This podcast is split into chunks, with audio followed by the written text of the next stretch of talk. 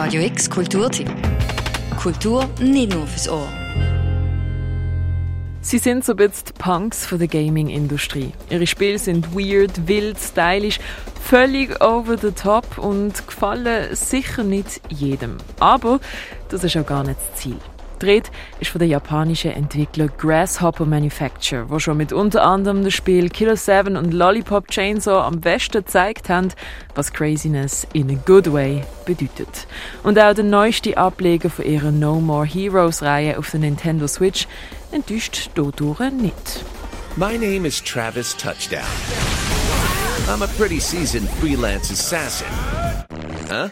What? One and a half minutes? I only get one and a half minutes? I was told five minutes. Sorry, no time. Had to fast forward a bit. One day, a big, huge spaceship suddenly filled the sky. You know, like in the movies, except it happened for real.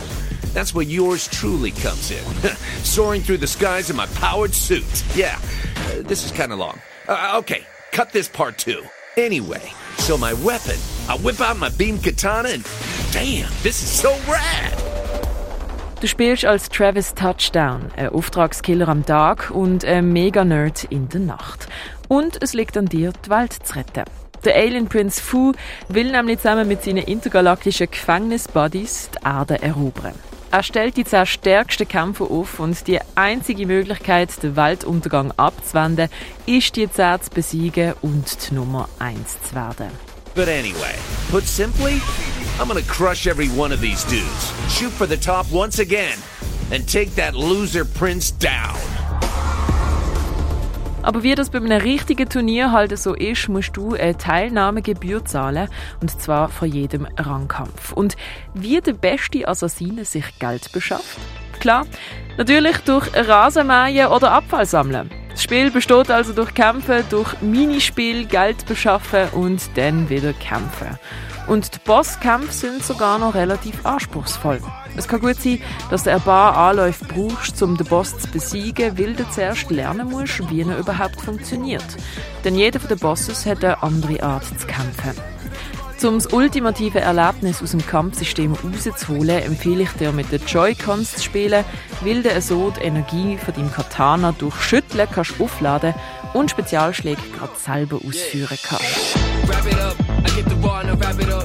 Was die Open World angeht, die kommt ein bisschen leer daher und für das das Spiel erst das Jahr rausgekommen ist, wirkt sie jetzt schon technisch ein bisschen veraltet. Aber ganz ehrlich, das spielt auch absolut keine Rolle. Absurde Craziness, flashige Kämpfe, coole Sprüche und Anspielungen auf Popkultur unterhalten dich bestens. Außerdem, du speicherst ab, indem du einen Bierschiss auf dem WC erledigst. Also. Oh, my stomach hurts. Too many beers. Oh, shit, I need a toilet. Perfect location. Oh, yeah, don't forget. Always stop by the toilet if you find one, especially before boss fights. You need time to get your thoughts in order. Uh, so, you know, save your damn game. No Heroes 3 ist definitiv Geschmackssache, wild und verrückt, aber wer offen eingestellt ist, Bock auf kreative Craziness hat und sich gern durch Aliens durchschnetzelt, der ist hier bestens aufgehoben. If you want to keep living a comfortable life, kill them all. Unleash the insanity, Travis. Let it flow. The pure, primitive insanity.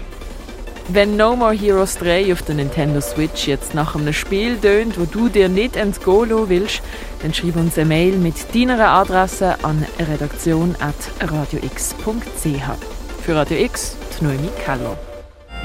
Radio X Kulturtipp. Jeden Tag mehr. Kontrast.